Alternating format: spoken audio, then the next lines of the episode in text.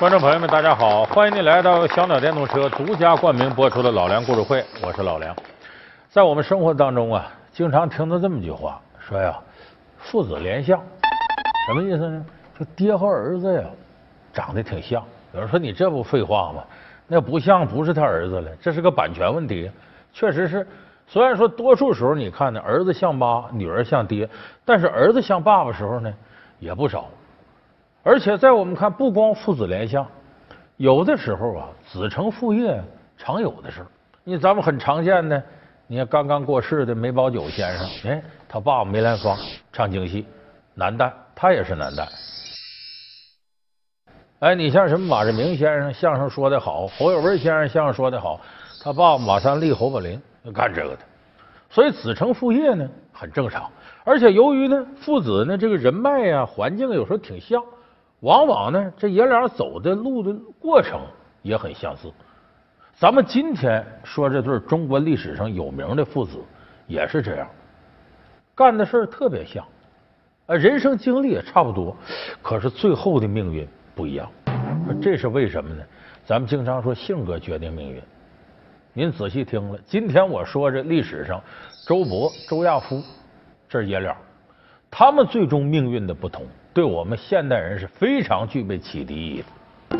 周勃、周亚夫父子俩都曾是统领千军的将军，晋升之路多有相同。父子俩都在当上丞相之后辞职，这辞职的原因却大相径庭。父子俩几乎走完了同样的一条人生路，为何最终的结局却完全不同？老梁故事会为您讲述。有人说周勃、周亚夫哪朝的？不怎么出名啊。他其实不是不出名，而是曝光率不高。为啥这么说呢？我们现在知道的历史人物啊，往往是什么呢？不光历史有记载，要是有个小说啊写下他呀，有个戏剧说说他呀，他名气肯定大。你咱们就比方说刘邦、项羽，在西汉的故事，大伙都知道，说这俩人名气大。哎，三国里头，你咱们说歇后语，说周瑜打黄盖，一个愿打一个愿挨，周瑜黄盖都出名了。其实历史上周瑜黄盖不见得名气有这么大。周勃、周亚夫在历史上的重要意义和作用，绝对超出我刚才说的周瑜跟黄盖。为啥我说他俩这爷俩对中国历史影响大呢？咱们先说，他们都是当朝皇帝最信任的人。你咱先说周勃，周勃跟着谁呢？跟着汉高祖刘邦。我们都知道刘邦本身就是个大流氓，原来从这个沛县起来的，原来混的挺惨。周勃还不如刘邦呢，他俩呢关系很瓷实啊，说铁哥们儿。周勃那是干嘛呢？说你家这个养蚕，他给你做养蚕的筐篓；你家死个人，他去当吹鼓手，跟着哭。说白了，只要能挣钱，能活下来，谋生，啥都干。哎，哎，李刚，又吹丧去啊？这回不是，是个乔迁喜事。啊，村里来新人了？来了一个有钱人，从山东来的，一大家子人呢。看看去，走。等后来他跟上刘邦了，刘邦一造反，他跟着青云直上。为啥刘邦能耐多大，他就混得多好？那刘邦说：“咱们把这沛县打下来。”他第一个冲上城头。后来项羽呢封刘邦为汉中王，他第一个跟刘邦去汉中。最后刘项之间争斗，他要带头打项羽。把旗给我扯下来！坐。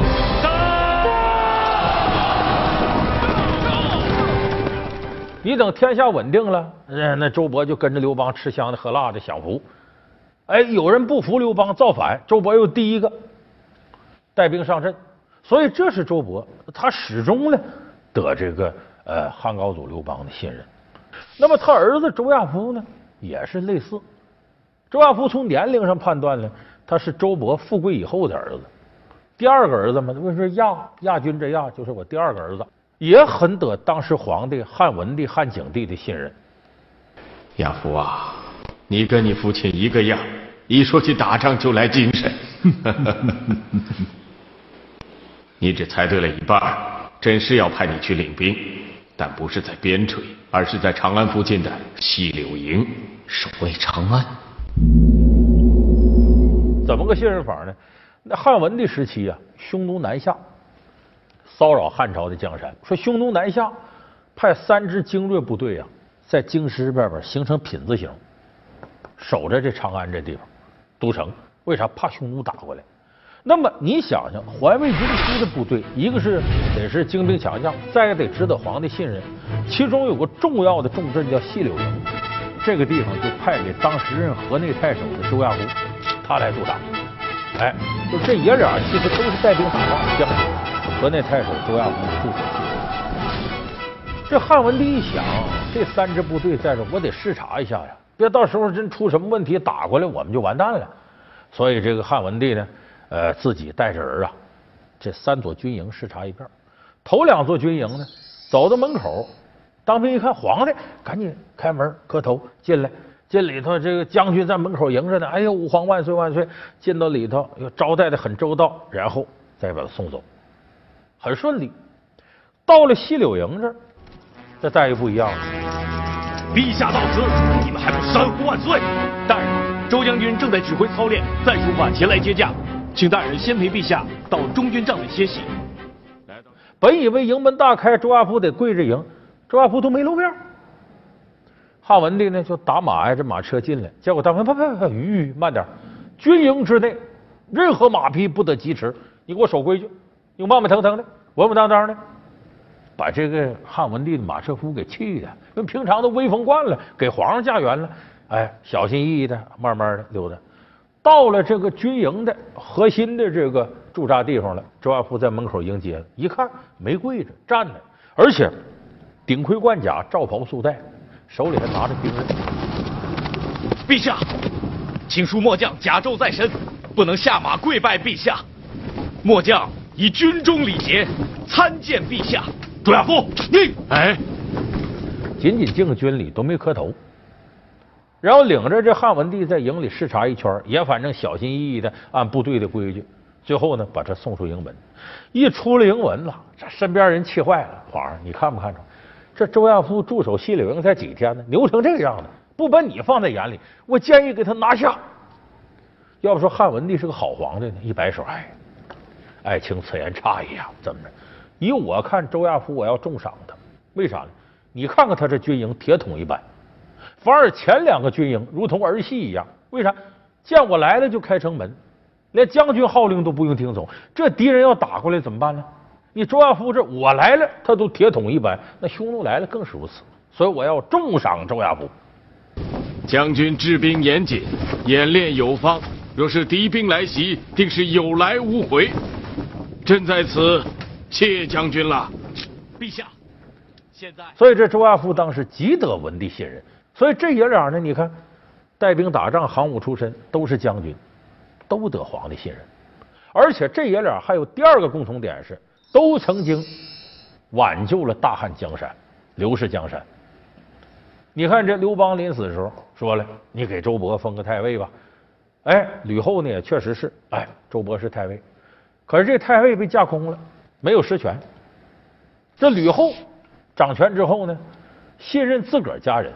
吕氏兄弟打破了刘邦立的规矩。刘邦在的时候立个规矩叫“非刘不王”，就是你要封王啊，必须得是姓刘的，我们家人。结果吕后打破这规矩了。哀家还是想变更一条高祖的律令，即非刘氏不可为王。不知二位意下如何？高祖皇帝生前曾杀白马，与我等臣子歃血为盟。非刘氏而王者，天下共击之；非刘氏者，不可为王；非有功者，不可为侯啊！那时周太尉只不过是个大将军，现今却是统领天下军队的大汉太尉，难道这变更也错了？封吕台为吕王，吕产为梁王，吕禄为赵王。吕通为燕王，吕姓吕的人封了王。那么吕后活着时候管怎么的呢？自己人用是用，刘氏江山得保住。为啥？自个儿子姓刘啊。可是他一死，吕后一死，他那些兄弟可不管那个了。他跟姓刘的没感情了。就想把这江山篡权到自个儿手里。这个时候，所有一些老臣呢都不吱声，怕惹祸。周勃忠心耿耿，我得站出来，咱得干他一下子。所以在周勃指挥之下呢，把这三个姓吕的王给灭了。弟兄们，自太皇太后驾崩以来，诸吕专权，天下人心不服，这才出现了各封国出兵之事。自我大汉建立以来，你们的日子不是一天比一天好过了吗？难道你们愿意看到兵戎再起，各国诸侯为争地位而相互残杀吗？弟兄们，你们听清楚了，拥护吕家的原地不动，拥护刘氏的向前一步。要没有这个，你想汉室江山就完了。而周勃这时候又一打听呢，刘邦的子孙里头，这死的死，走的走，哎，把汉文帝找回来了。汉文帝那时候跟他母亲薄皇后呢，呃，在民间待着呢。为啥汉文帝是个好皇帝呢？他在民间遭过罪，那时候，呃，不受吕氏待见，受排挤。这时候呢，周勃又把他接回来。没有周勃，汉文帝当不上皇帝。周太尉，快快请起。诸位也快快请起。谢陛下，陛下。所以等于在这时候挽救了大汉刘氏江山。他儿子周亚夫跟他一样，也被封为太尉，也挽救了大汉江山，是吧？汉景帝时候，咱们看历史课本有什么七王之乱、八国之乱。说七王之乱怎么事呢？汉景帝啊，呃，身边有人跟他说，咱得削藩，为啥？封刘姓的这些王，你这些哥哥弟弟太多了。各把一个地方都不听你的，你如果不把他们权力削弱，你中央集权谈不上，你控制不住天下。所以当时汉景帝呢，按照这个实行削藩政策。这一削藩，刀砍到谁身上谁都肉疼。七个王侯搁到一起，都姓刘，反对汉景帝，这历史上叫这个七国之乱。我们从南部向你进攻，就可以让汉廷腹背受敌。告诉你们个底儿，这个方案老夫已经构想很久了。这个七国之乱就动摇了大汉根基，汉景帝眼看地位不保，这时候想起自个儿爸爸汉文帝说的了，哦，找周亚夫，把周亚夫找来封为太尉，说你呀当做这个正指挥，然后自个儿弟弟呢梁王协助你，你们俩平这七国之乱。朕已任命周将军为太尉。统领全国大军。周亚夫说：“这个时候啊，吴王、楚王正是势力大的时候，你正面跟他交锋啊，硬碰硬没好。怎么的呢？我这样，我外围迂回，把跟他们在一块起哄的其他五个国呀，我给灭了。然后梁王在这面呢，你给我扛住，能顶多长时间？等多长时间？就防守。结果周亚夫带人就琢磨那些叛国去了。”可这头吴楚势力很大，吴楚联军跟梁王对抗，梁王顶不住啊！眼看不行了，给周亚夫送信你快来救我！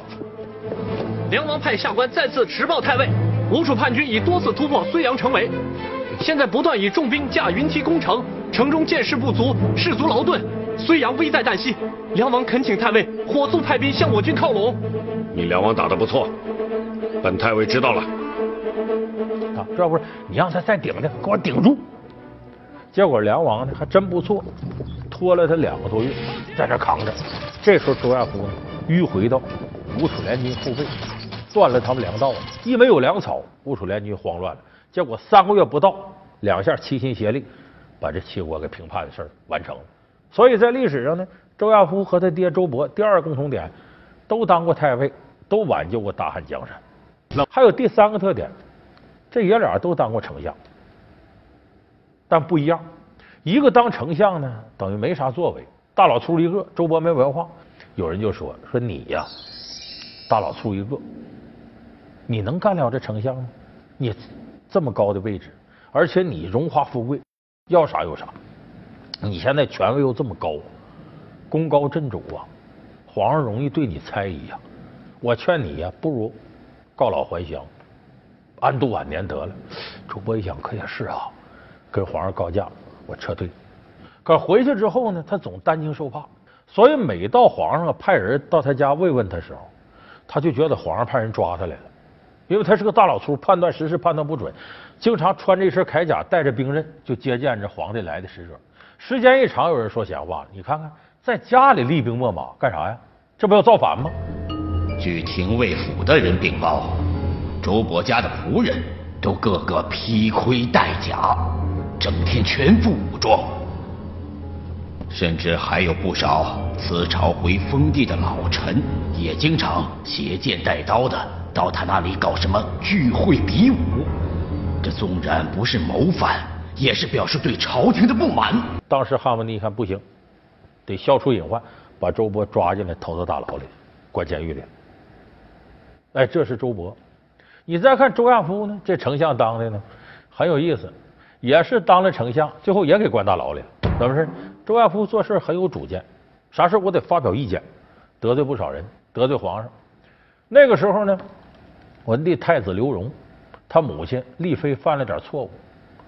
这时候呢，皇上就想啊，把太子刘荣废了，征求大臣意见吗？周亚夫绝对不干。刘荣正是陛下的长子，他本人又没什么过错。即使他母亲丽妃有错，惩办他母亲即可，不宜牵扯到太子身上。太尉说完了吗？臣说完了。把汉景帝给气的，你怎么处处跟我作对呢？我说什么你都不行，没管他那事儿。周亚夫一看你不给我当丞相的面子呀，一来气，告老还乡，不干了。隔了一段时间，汉景帝一想啊。先王跟我说过，说周亚夫是个忠臣。可是这人，我看看是不是这次让他回去了，他自己琢磨琢磨，知道哪儿错了，把他叫回来。叫回来，他想试试周亚夫这脾气改没改？怎么呢？这个大宴群臣，每个人一张桌，上面酒菜，故意呢不给周亚夫摆筷子、摆碗，不给他餐具。结果周亚夫一看没有，急了，跟管事儿的那个五人，我碗筷子呢？我来，当着皇帝面。哎，餐具呢？我的餐具呢？我的餐具！周亚夫，你冯氏总是这么大呼小叫的，这是你家里啊？他们欺负臣，不给我餐具呀？这怨不了他们。本来是给你设下，但你姗姗不来。还以为你不来了呢，是朕让他们撤下的。汉景帝就说他两句：“你呀，这个臭脾气怎么？”说完之后，周亚夫站起来，转身走了，意思是你太不给我面子了啊！你皇上怎么这么说我？汉景帝一看，你这样真无可救药，拉倒，你走走吧，我再不惦记你。所以这周亚夫回到家里头，不挺憋气吗？心里不顺，他儿子一看老爹身体也不好，还憋气，这恐怕活不多长时间了。他儿子挺孝顺，说自个儿爹死了，得给点殉葬品呢，什么呢？自个儿爹一辈子带兵打仗，他就买了五百副啊铠甲，搁这个东西给老爷子殉葬，就好像五百将士追随他于地下，带一辈子兵吗？可是那个时候，你和平时期你买这玩意儿，就跟买军械似的，这都属于军事用品。这是违法的。周亚夫私自向将作少府购买兵器甲盾，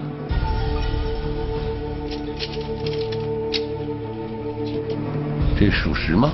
啊，属实。微臣已派人问过将作少府，说确有此事。他买兵甲，他要干什么？说是为将来调侯陪葬用的。陪葬也是威制。出关，就把周亚夫给抓来了。所以你看，他和他爸爸都受皇家信任，立过大功，挽救过刘氏天下，都当了太尉，后来又都当了丞相，后来又都进了监狱。讲到这儿，你看这爷俩命运得多像啊！哎，结局大不相同。怎么不相同？咱先说他爸爸周勃，周勃给抓进监狱去了。监狱里那狱卒。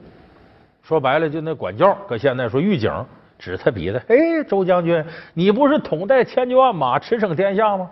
进监狱，你给我驰骋一个，我看看。把周勃给气的，但气归气，这个周勃呀，生存的能力很强，他知道这狱卒得罪不得，自个儿得遭罪。哎，不仅不生气呢，让家里人带些钱财过来，给这狱卒送礼。